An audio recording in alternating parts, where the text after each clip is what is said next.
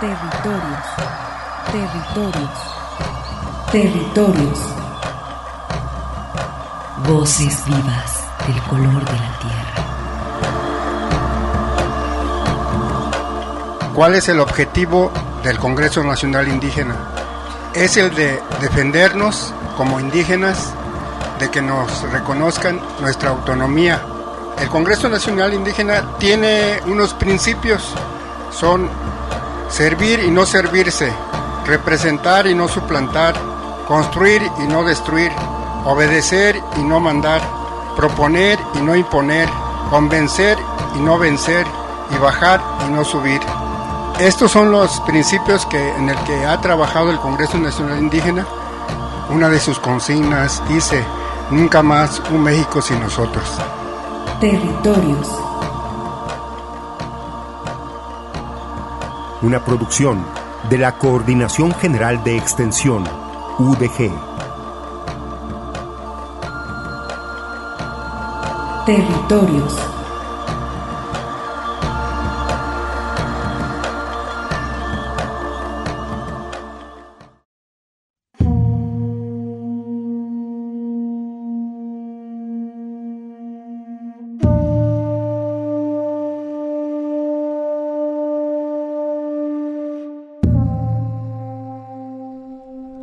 Muy buenas tardes, estimados radioescuchas. Soy Arturo Espinosa y como siempre es un honor para mí estar ante estos micrófonos, tendiendo puentes con las comunidades indígenas y rurales. El día de hoy tenemos para ustedes un programa especial dedicado al pueblo Seneca del río Sandusky en Ohio, Estados Unidos. Con este material damos inicio a una serie de producciones monográficas y testimoniales sobre nuestros pueblos y comunidades del continente americano, y con la intención de realizar futuras entregas para ofrecer un mosaico de las culturas del mundo.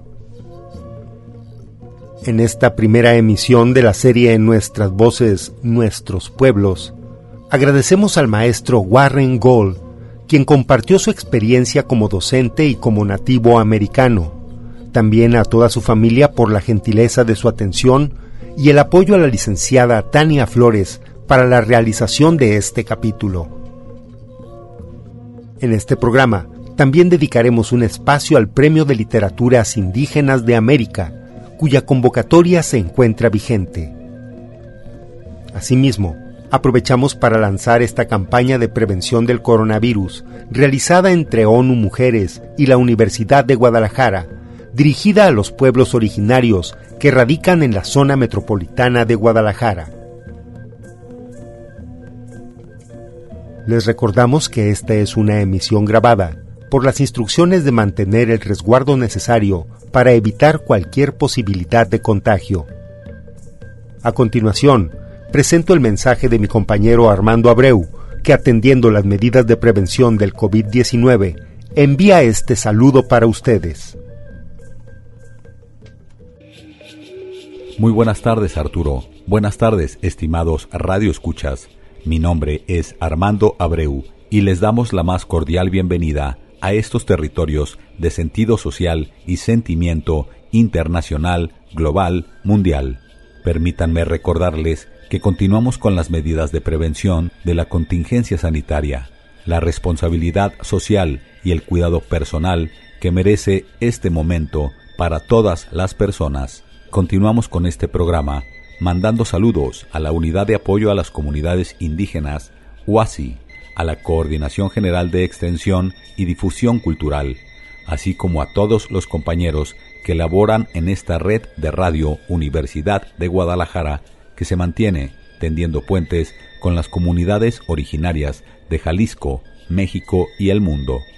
Saludamos a todas las personas que nos escuchan a través de Internet en la dirección www.radio.udg.mx desde cualquier parte del planeta. Permítanme mandar saludos al territorio Huirrárica en la Sierra Norte del estado de Jalisco, Keaku Neiwama, Saludos a través de Radio Huirrárica, que transmite esta señal allá en San Andrés Cuamiata a través del 89.7 de la frecuencia modulada. Saludamos al territorio indígena del sur del estado de Jalisco, zona Nahua, en Tuxpan, Jalisco y la Sierra de Manantlán, a la comunidad indígena Coca del pueblo de Mezcala, así como a su mítica isla. Saludamos a los pueblos originarios migrantes que viven en esta zona metropolitana de Guadalajara y en el estado de Jalisco, al grupo de jóvenes indígenas urbanos y diferentes organizaciones, instituciones y colectivos que trabajan, piensan y luchan en la reivindicación de los derechos de los pueblos originarios. A todos ustedes, gracias por estar aquí.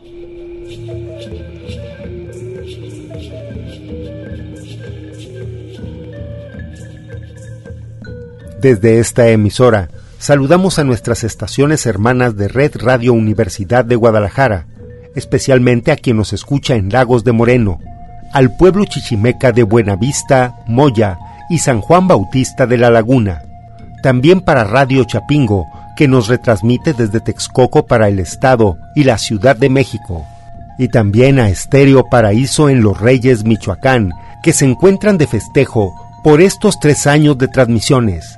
Felicitamos a todos los que hacen posible las emisiones de Estéreo Paraíso, una estación de la Asociación Mundial de Radios Comunitarias, AMARC, México. Felicidades compañeras y compañeros de Estéreo Paraíso. Agradecemos al equipo técnico que hace posible la emisión de este programa. En la descarga de los archivos para su programación, al ingeniero Eduardo Ornelas y en el control operativo, al ingeniero Gustavo García.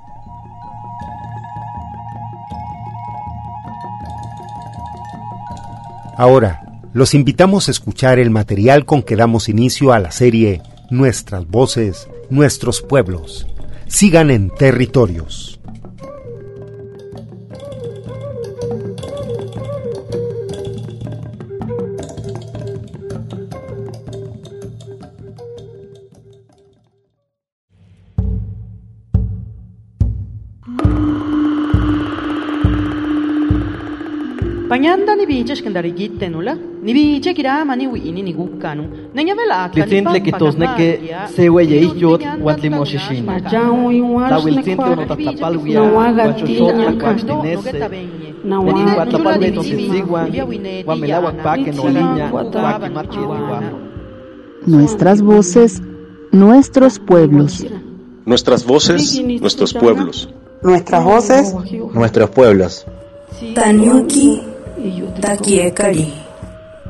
Nuestras voces, nuestros pueblos. El eco de la palabra que hace memoria. Nuestras voces, nuestros pueblos.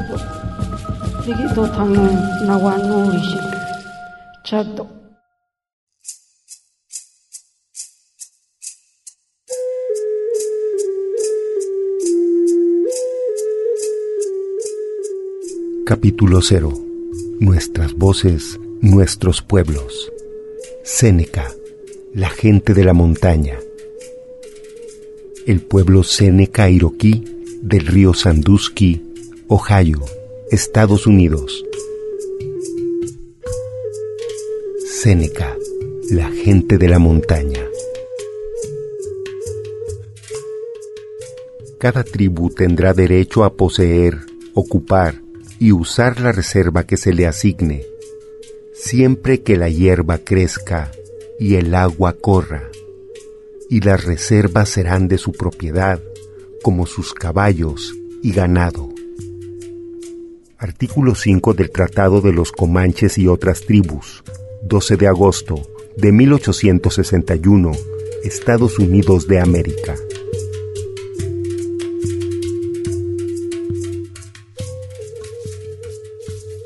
Chanum papi hota, chanum papi hota, chanum papi hota, chanum.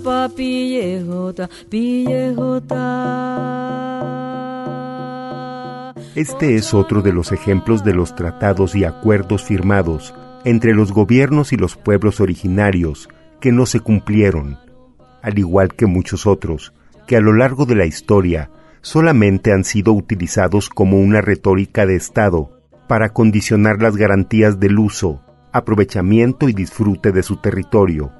Desde siempre, el discurso emancipador ha venido a ser un distractor que encubre los verdaderos intereses y los fines de explotación de recursos. Una simple estrategia de despojo que sigue reproduciéndose, incesante, permanente, desde la colonia hasta el día de hoy.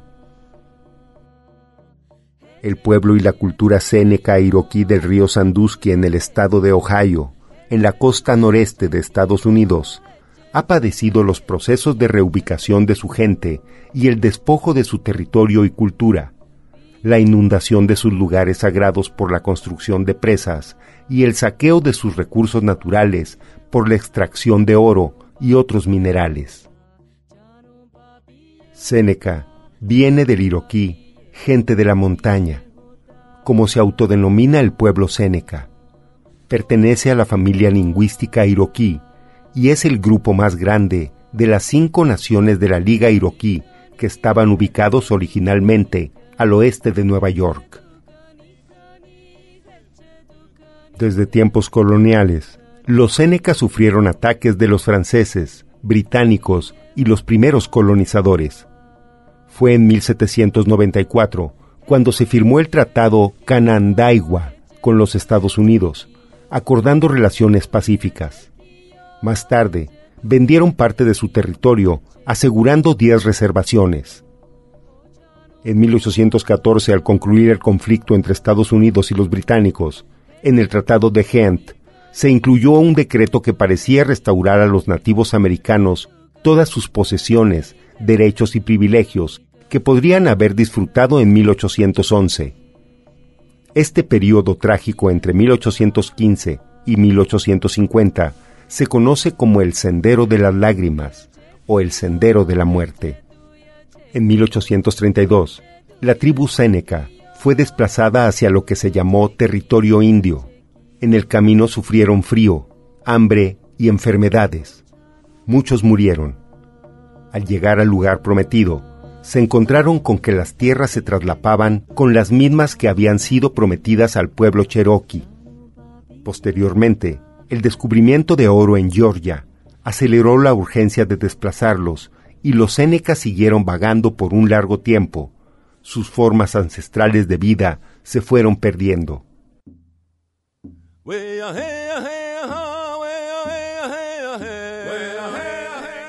En 1960, el gobierno estadounidense, a través del Cuerpo de Ingenieros del Ejército, decidió la construcción de la presa hidroeléctrica en el río Allegheny, inundando así una tercera parte de la reservación Séneca. Aunque se propusieron sitios alternativos para la construcción de la presa, la Suprema Corte declinó la apelación y el entonces presidente Kennedy se negó a parar el proyecto. El día de hoy, aunque desterrados, los Sénecas recuerdan su historia se reúnen para recordar la caminata de la remoción. Actualmente, cuentan con una diversificada gama de tiendas y negocios en los que basan su economía. Sin embargo, las disputas con el gobierno de Estados Unidos por el territorio continúan.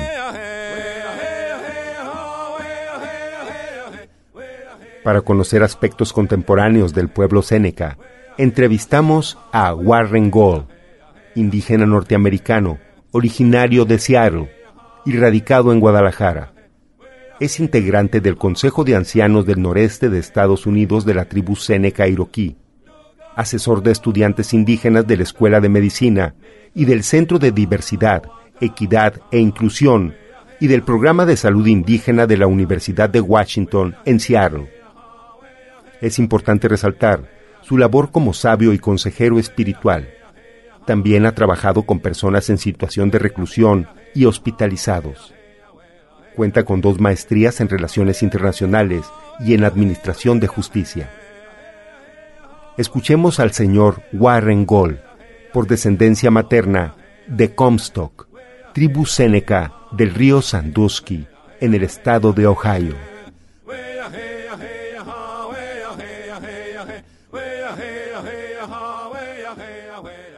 Good morning.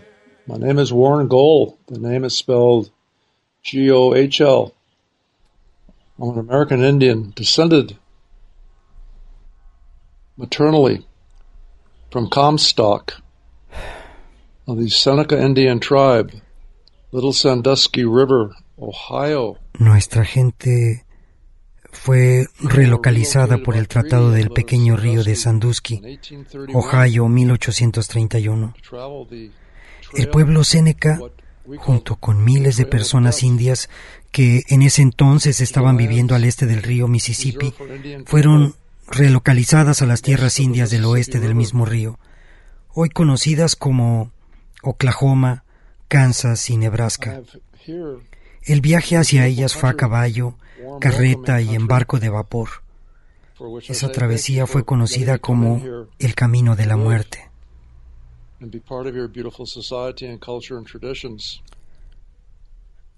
Antes que nada, tengo que agradecer a este país cálido que me dio la bienvenida y que me ha permitido compartir sus tradiciones hermosas y su vida social. Agradezco que me hayan permitido venir a vivir con mi hijo y su familia, donde puedo apoyar su clínica de rehabilitación física y emocional. Voy a responder sus preguntas. Una disculpa si dudo de lo que hablo porque son temas muy poderosos de los que doy mi humilde opinión. A continuación, conoceremos los aspectos relacionados a la educación y a los estudiantes sénecas. ¿Qué retos enfrentan los estudiantes indígenas para acceder a la educación superior y obtener un título universitario? There are two major population identifications for American Indians in the United States. En cuanto a los retos de los estudiantes, hay dos grupos o formas de identificación indígena en los Estados Unidos. Unos son los que están viviendo en áreas designadas por tratados, reservaciones y otros acuerdos aparte de la comunidad, aunque algunas están dentro de localidades y pueblos.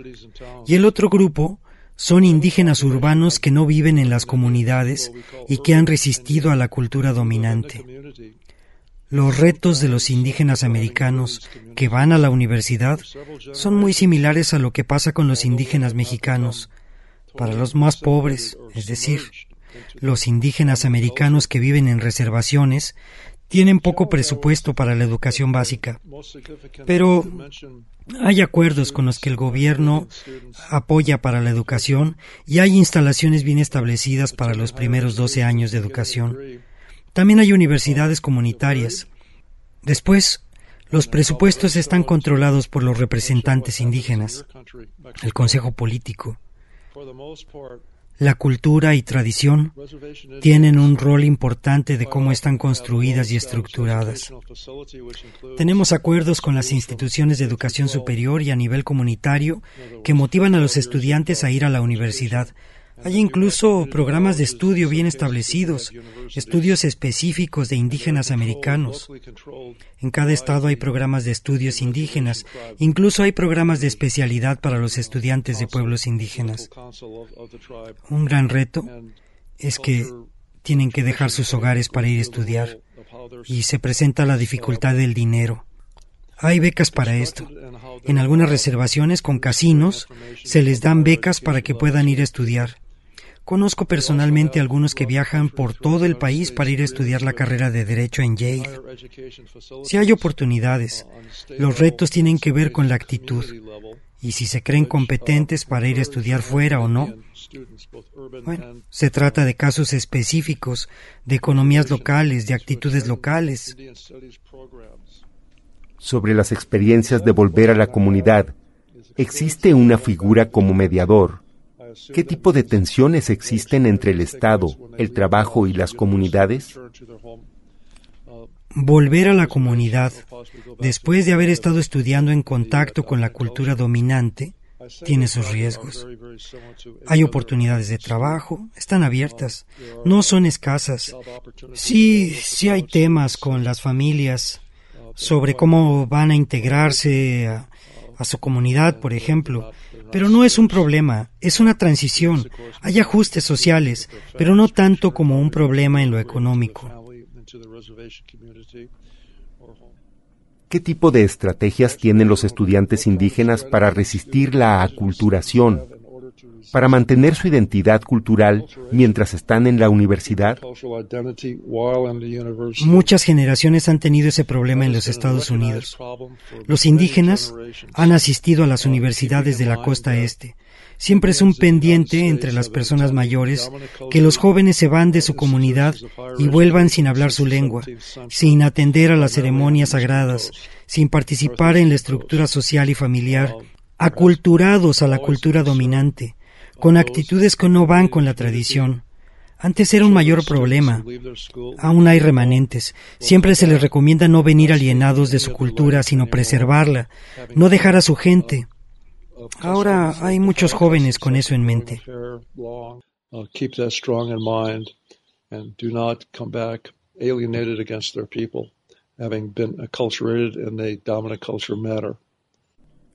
¿Qué es importante saber para los jóvenes de la tradición iroquí Seneca? En este mismo sentido vengo de esta tradición. Por el lado materno mi tribu se llama Pauni. Conforme he crecido, estoy contento con mi bienestar espiritual. Las enseñanzas iroquois tradicionales son una forma de gratitud, respeto y honor para toda la creación.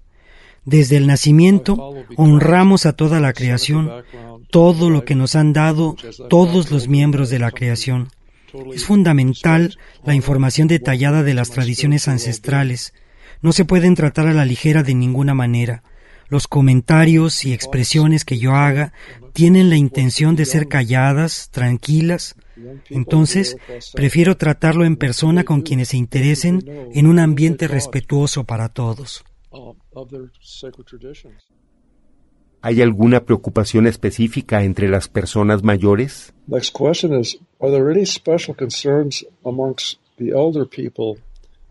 Las generales que cualquier cultura, que se vayan y se vuelvan antisociales, antitribales, aprendiendo malos hábitos, no son pendientes específicos. Por otro lado, se han dado buenas experiencias. Cuando, por ejemplo, algunos jóvenes se van a la universidad y aprenden estudios superiores, nuevas habilidades y que encuentran formas de prosperar conservando su cultura y tradiciones.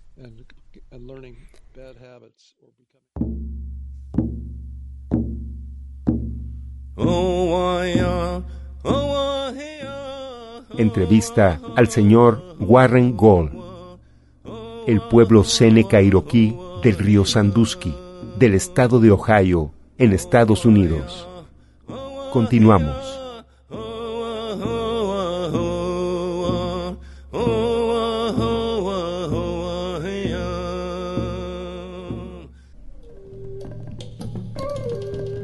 De la campaña de prevención del coronavirus entre ONU Mujeres y la Universidad de Guadalajara, escuchemos esta producción en lengua mazahua.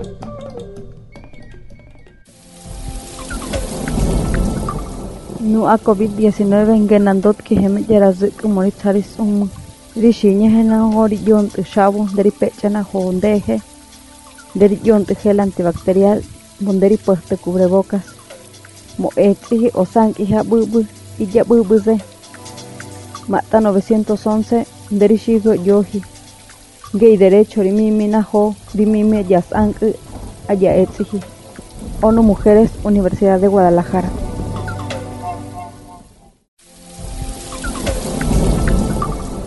COVID-19 es una enfermedad que se puede prevenir. Cuídate y mantén a salvo a tu familia. Lávate las manos constantemente con agua y jabón. Usa gel antibacterial y cubrebocas. Si sufres violencia, no estás sola, te acompañamos. Llama al 911 y acércate a tu comunidad. Tienes derecho a una vida libre de violencia en tu hogar y en la ciudad. ONU Mujeres, Universidad de Guadalajara.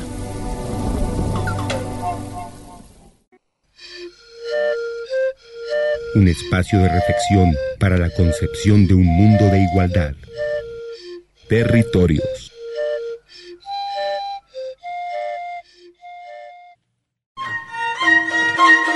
Territorios. Coincidencias de identidad milenaria. Continuamos.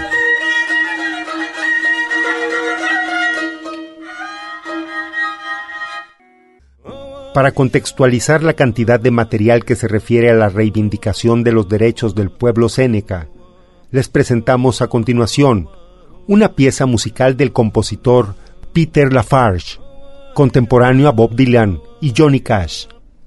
Escuchemos As Long as the Grass Shall Grow, mientras la hierba crezca, lanzada en 1963, con un fuerte reclamo al incumplimiento de promesas y acuerdos entre el gobierno estadounidense y la falta de respeto al territorio de la nación Seneca.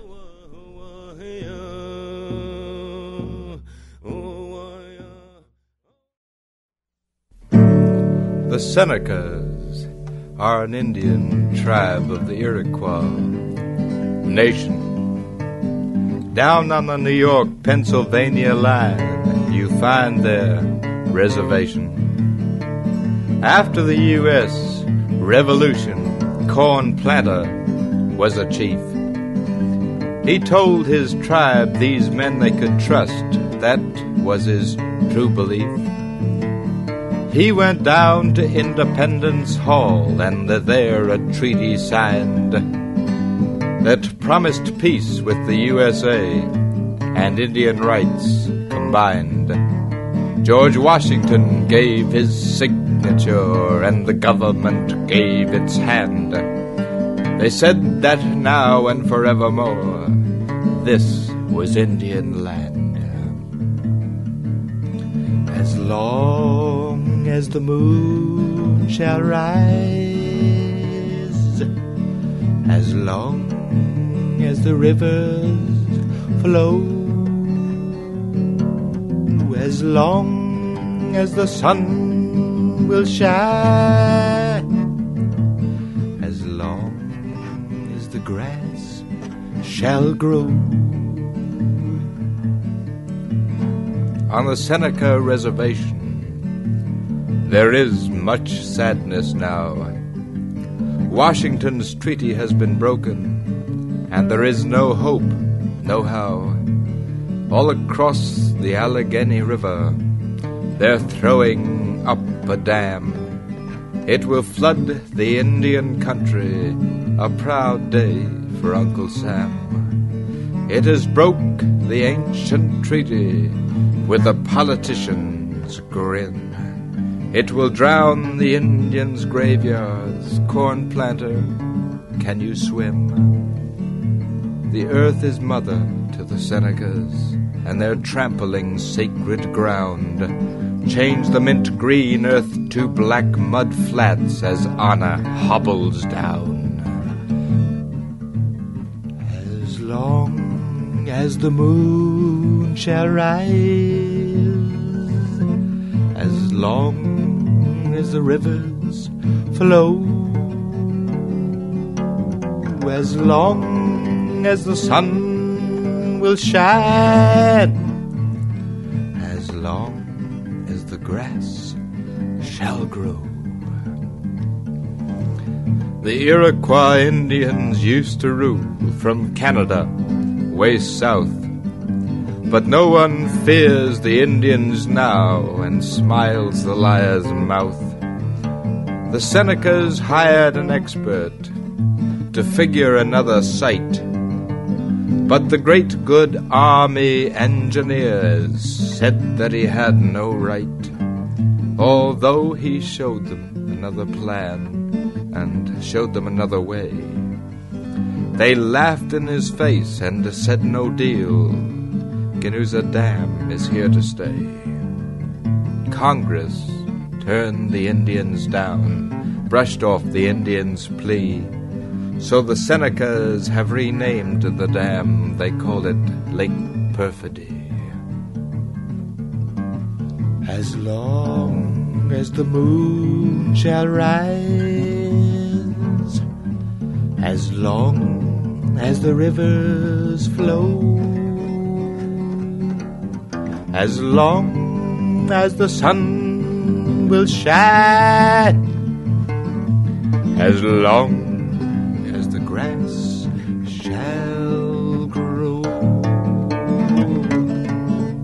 Washington, Adams, and Kennedy now hear their pledges ring. The treaties are safe, we'll keep our words, but what is that gurgling? Well, it's the backwater from Perfidy Lake, and it's rising all the time. Over the homes and over the fields and over the promises fine. No boats will sail on Lake Perfidy, and in winter it will fill. But in summer it will be a swamp, and all the fish will kill. But the government of the USA has corrected George's vow. The father of our country must be wrong. What's an Indian, anyhow? As long as the moon shall rise, as long as the rivers flow, as long as the sun will shine, as long as the grass shall grow.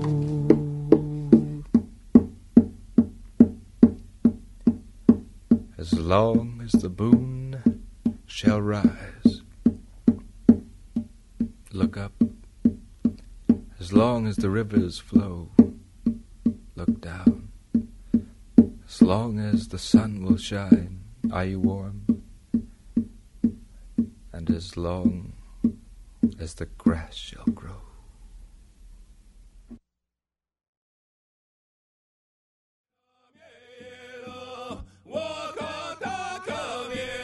Entrevista al señor Warren Gold, el pueblo Seneca Iroquí del río Sandusky, del estado de Ohio, en Estados Unidos. Continuamos. ¿Cuáles son los desafíos de los pueblos indígenas para tener acceso a la justicia y a la atención médica? Justice and healthcare are available. Están accesibles a veces. Es decir, por las distancias, a veces por la economía, pero existen programas económicos del gobierno.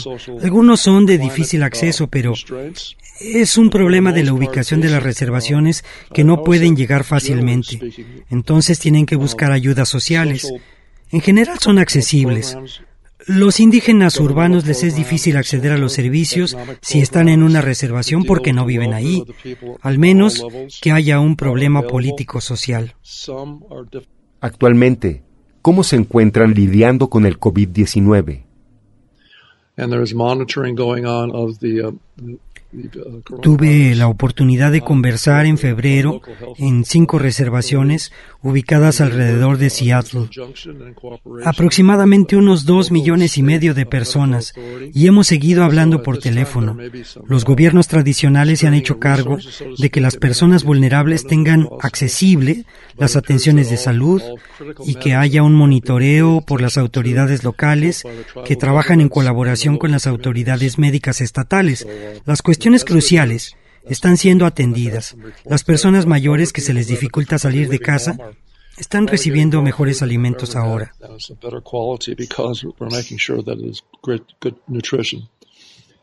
Háblenos, por favor, sobre su papel como líder espiritual.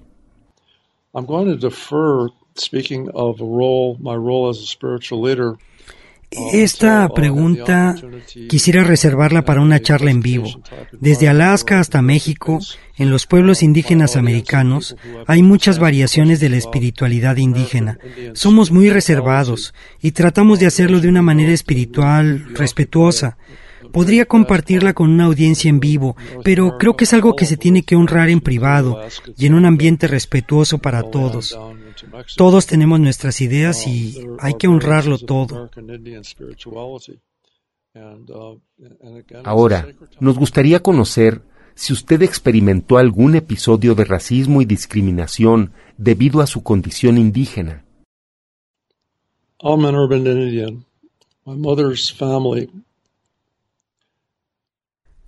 Como indígena, mi madre era indígena, mi padre era indígena, pero no tengo contacto con ese lado de la familia. Vivía en San Luis, Missouri.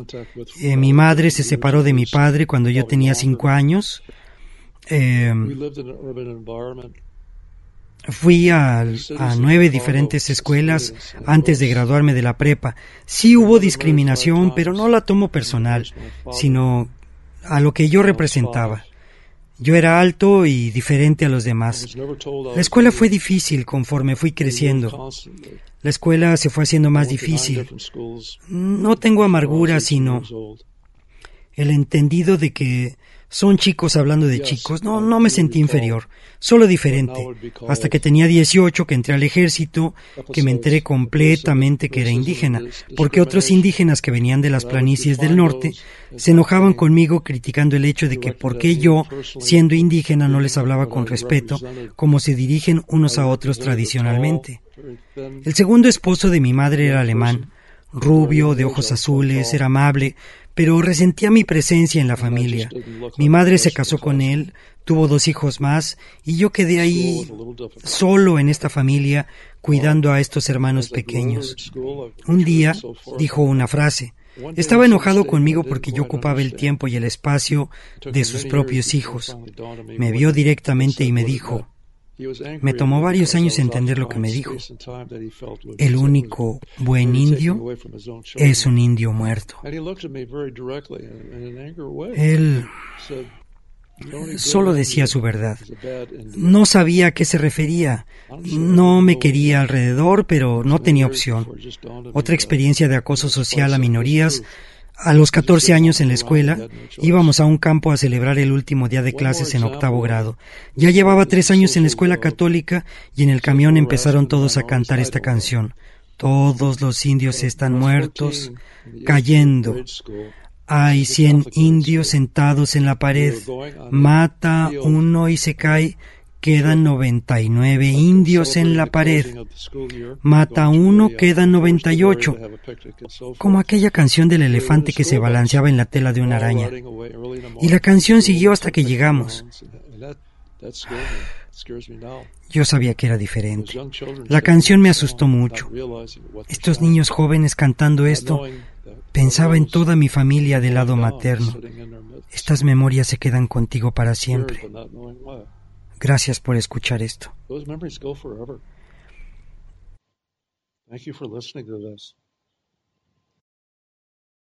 Estimado maestro Warren Gold, nos gustaría conocer si participó o cómo vivió el movimiento por los derechos humanos de la población afroamericana en los años 50 y qué relación encuentra entre el pasado y las nuevas protestas.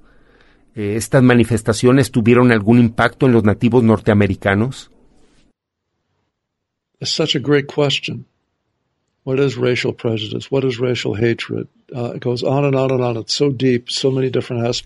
Es una pregunta muy profunda. Tenemos que entender qué es prejuicio, qué es discriminación racial, cómo sanamos esto.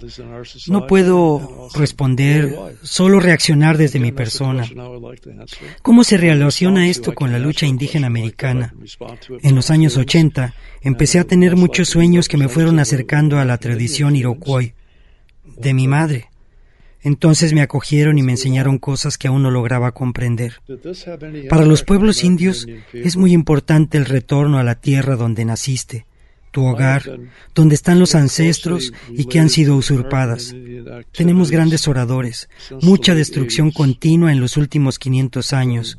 Los movimientos de la cultura dominante caminan paralelos a nuestros movimientos. No somos parte de ese mundo, nuestros grandes movimientos.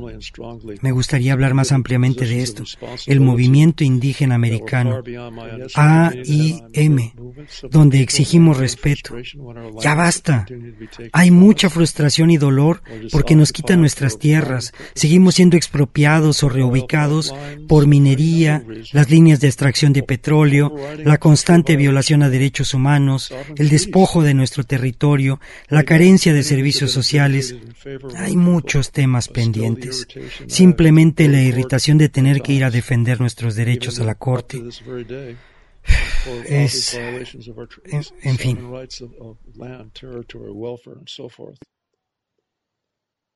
¿Algún consejo que pudiera ofrecer a la población indígena de nuestro país? I, I may sound flippant or very simple-minded, A few years ago, I was speaking to members of the Parecerá muy simple en mi pensamiento. Hace unos años participé en la Universidad de Washington para el área de inclusión, diversidad y equidad en la graduación de medicina. Es un programa de caminos de los ancianos. Hubo varias discusiones en la interacción con la sociedad y los pueblos indígenas. Los doctores graduados trabajaron mucho para pagar su colegiatura, se endeudaron y había muchas frustraciones, preguntas sobre las relaciones indígenas, el sacrificio de la profesión y la responsabilidad de ayudar a otros. Yo les decía lo siguiente, el mundo siempre ha sido un desastre, no sé si va a cambiar, si todos nos unimos en mente y corazón, trabajamos en cuidarnos de la mejor manera los unos a los otros y cuidar de todos los seres de la creación, todos los problemas se irían resolviendo. He visto mucha guerra y cosas horribles, pero cuando veo un cachorro, un bebé, veo la belleza en ese ser, veo la gran sabiduría de ese pequeño niño y vuelve mi esperanza en lo bueno. Así lo siento. Gracias. Eh, gracias por escuchar mis humildes palabras.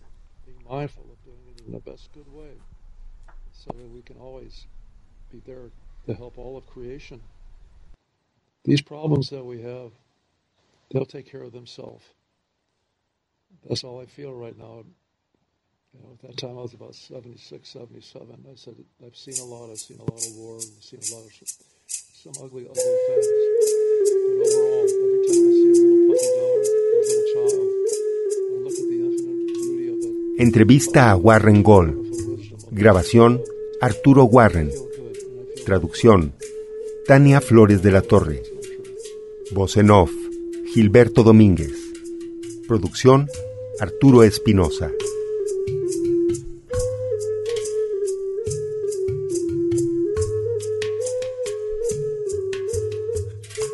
Okay, that kind of wraps it up. Uh, thank you so very much for listening to my humble words. Let's see how it how it turns out. Bye.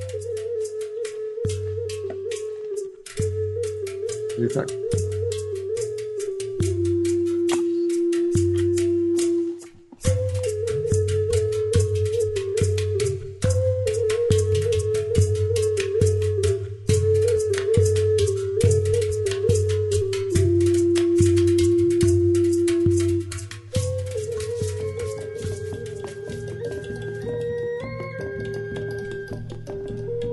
Para invitarlos a participar en el Premio de Literaturas Indígenas de América, PLIA.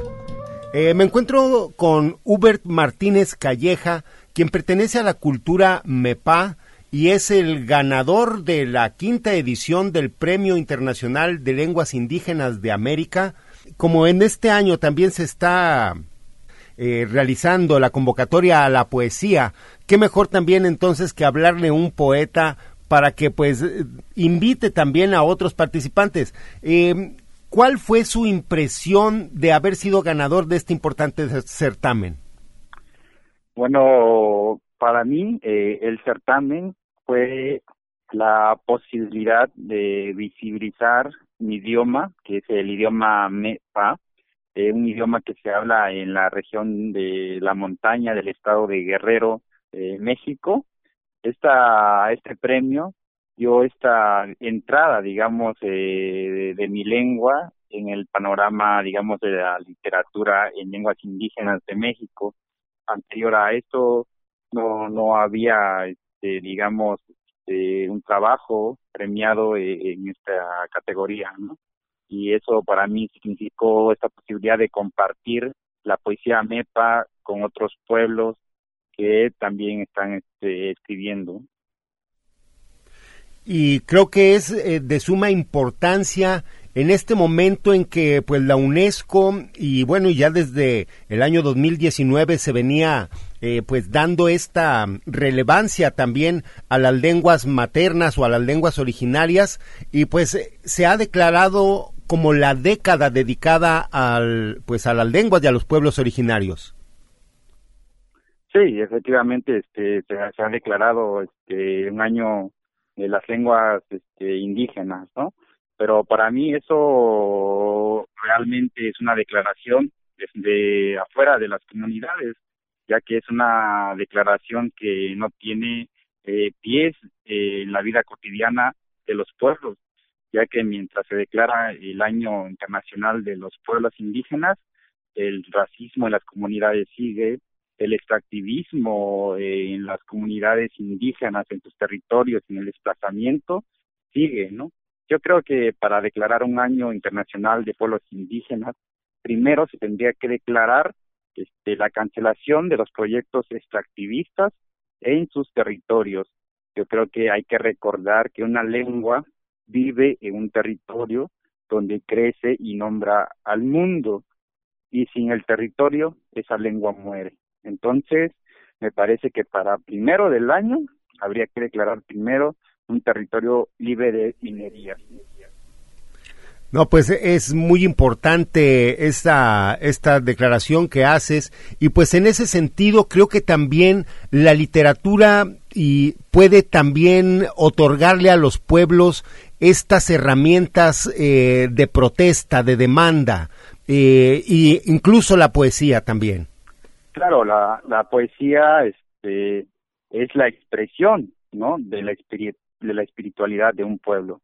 Eh, siempre ha existido la poesía en todos los pueblos porque este, es la expresión, digamos, de, ese espíritu eh, que está relacionado con este con la necesidad más las necesidades más importantes de cada pueblo. Por ejemplo, ¿no? Eh, mi pueblo, en la época de lluvia, ah, para este que, llegue la lluvia y garantice buena cosecha, a los poetas, este, pedidores de lluvia, se les llama poetas rayo, suben al cerro para pedirla, porque solamente aquel que tiene eh, el don de la palabra puede hacer llover. Y hacer llover implica garantizar el alimento para la comunidad. Entonces estamos hablando de que la poesía es la expresión eh, de una espiritualidad muy importante en los pueblos, ¿no? Y entonces este, la poesía es, es muy digamos, una herramienta y aparte de un espíritu, pues que narra las necesidades del tiempo espirituales que vivimos. Y yo creo que también cobra relevancia en estos momentos en que la juventud y necesita también canales de comunicación y de expresión. Sí, justo como lo mencionas, este, es muy importante porque también la poesía Pensemos que la poesía es un lenguaje que no tiene tiempo fijo. ¿Por qué? Porque es de todos los tiempos. ¿Esto qué quiere decir? Que la poesía pertenece a la memoria.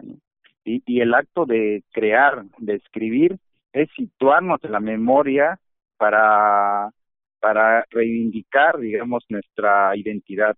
Cuando uno escribe, siempre piensa desde dónde está escribiendo y, y, el desde dónde, ahí está implícito una lengua, el lugar, ¿no? Eh, la historia propia. Entonces, eh, este hacer memoria a través de la palabra, pues es importante también para ir haciendo, este, reivindicando nuestra identidad con los jóvenes, ya que la situación en general de, de las lenguas es una situación donde se están perdiendo de manera cotidiana las lenguas porque los jóvenes eh, ya no la quieren hablar, están cambiando las formas de, digamos, de, pensamiento, de las concepciones de la vida, en, justo porque hay un desplazamiento, ¿no? Porque justo no se está hablando de un tema del racismo, de la violencia sistemática que existe hacia los pueblos. Claro, eh, creo que hemos visto eh, a lo largo de la historia y en nuestro país particularmente esta necesidad que tenemos pues de hermanarnos y de ser una nación más justa eh, creo que es momento en ese sentido pues también de establecer unas, unas, nuevas relaciones con las comunidades, con los pueblos. Y creo que, como bien mencionas al inicio, que este, estos premios han servido también para visibilizar en algún momento a los pueblos, eh, como bien mencionas, que las expresiones eh, culturales no solamente sean utilizadas de manera folclorista, sino que se atiendan a cabalidad las demandas de nuestros pueblos y que también pues eh, sean escuchadas todas sus peticiones.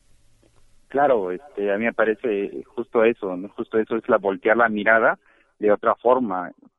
Justo este el libro por el que gané yo el premio de, literatura en lenguas indígenas del PLIA en el 2017 es un es un libro que lleva por título Las sombrereras de Tzitzidin este, sombrereras porque es una actividad eh, económica que hacen las niñas en ese lugar de Tzitzidin para sostenerse, ¿no?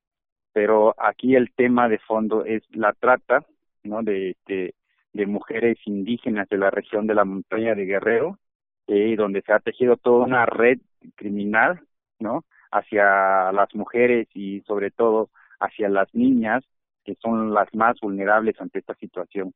Entonces yo creo también que la poesía, pues justo lo que puede hacer es, es mirar, ¿no? Decir con su propio lenguaje para que se pueda mirar y escuchar las situaciones que vivimos de manera cotidiana en los pueblos. ¿no? Justo como dices, e, el punto es que a veces se folcloriza mucho a los pueblos, pero no se quiere mirar la violencia que existe en los pueblos de manera cotidiana, ¿no? Y más en las regiones este, apartadas, como en donde, donde yo estoy este, ahorita, que es la región de la montaña del estado de Guerrero, pues es una región eh, complicada en todas las expresiones, porque Guerrero es un estado asediado por los grupos delincuenciales de, del narco, ¿no? Y una violencia este, permanente desde hace varios años.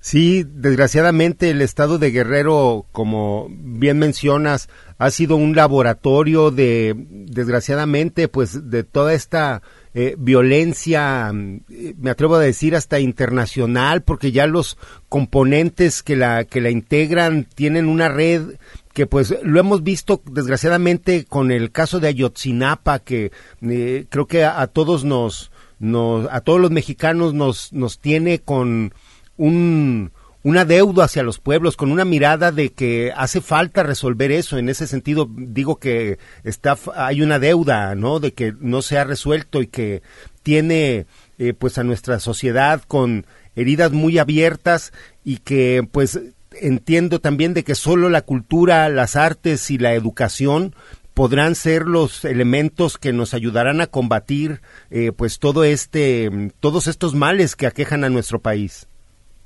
Claro, claro, este, estoy totalmente este, de acuerdo. Y justo como mencionas, este, uno de los estudiantes desaparecidos de la normal de Oquinapa, eh, Mauricio Ortega Valerio, es de la región MEPA, de un pueblo que se llama Monte Alegre, municipio de Malinaltepec, eh, del lugar donde yo soy. ¿no? Entonces, sí, efectivamente, el problema del guerrero no es un problema local, sino que es un problema que compete a todos porque es estructural incluso pues más allá de, de, es un problema global en ese sentido el problema del narcotráfico no, pues eh, desgraciadamente creo que nos salimos un poco del tema, pero estamos, pero estamos dentro de la realidad de nuestro país. Entonces, este, creo que es también muy necesario eh, hablar todo esto, ¿no? Y pues te pediría yo, si acaso, eh, si pudieras, pues eso, extender la invitación para que el público y principalmente de los pueblos originarios, pues em, atiendan esta convocatoria para participar en el Premio de Literaturas Indígenas y pues haciendo esa aclaración que también pueden participar con temas duros, con temas eh, pues que conmocionan a nuestra sociedad, como bien hiciste en, en tu libro al retratar pues este problema con la trata de mujeres allá en la región de la montaña de Guerrero. Muy bien, bien, este, por este medio hago la invitación a, a todos los hablantes de las distintas de los distintos idiomas que existen en el mundo, pero sobre todo los idiomas eh, originarios indígenas, para que participen en el premio PLIA. Eh, imaginemos que que uno va a un pueblo, cuando uno regresa de ese pueblo, siempre le cuenta a alguien más sobre lo que le gustó. Si le gustaron las calles, si tenía árboles, si la comida estuvo rica. Siempre le cuentas a alguien sobre, sobre tu camino en ese pueblo. Ahora imaginemos que ese pueblo es el mundo. Entonces el acto de contar es el acto de dejar testimonio de nuestro camino eh, eh, en este mundo, ¿no? Entonces los invito a que cuenten eh, eh, sobre su camino, de, de, su cultura y que participen ah, en este premio este, de las lenguas de, América para narrar lo que eh, cotidianamente viven sus pueblos. La poesía tiene que ver con todo, entonces no hay, digamos, un tema que, que limite para abordarlo, ya que el lenguaje en sí mismo no tiene fronteras, así también pues la poesía, su casa, su corazón es el lenguaje. Entonces, todo, y los invito pues a, hacer casa en este, con la palabra y, aprovechar la oportunidad de, de, de, que convoca este premio para, para mandar sus, sus trabajos, ¿no? Territorios, territorios, territorios. Voces vivas del color de la tierra. El Congreso Nacional Indígena tiene unos principios, son servir y no servirse, representar y no suplantar, construir y no destruir, obedecer y no mandar, proponer y no imponer, convencer y no vencer, y bajar y no subir. Una de sus consignas dice, nunca más un México sin nosotros. Los esperamos nuevamente el próximo sábado a las 12 del día. Agradecemos el favor de su atención y sigan escuchando Red Radio Universidad de Guadalajara. Territorios.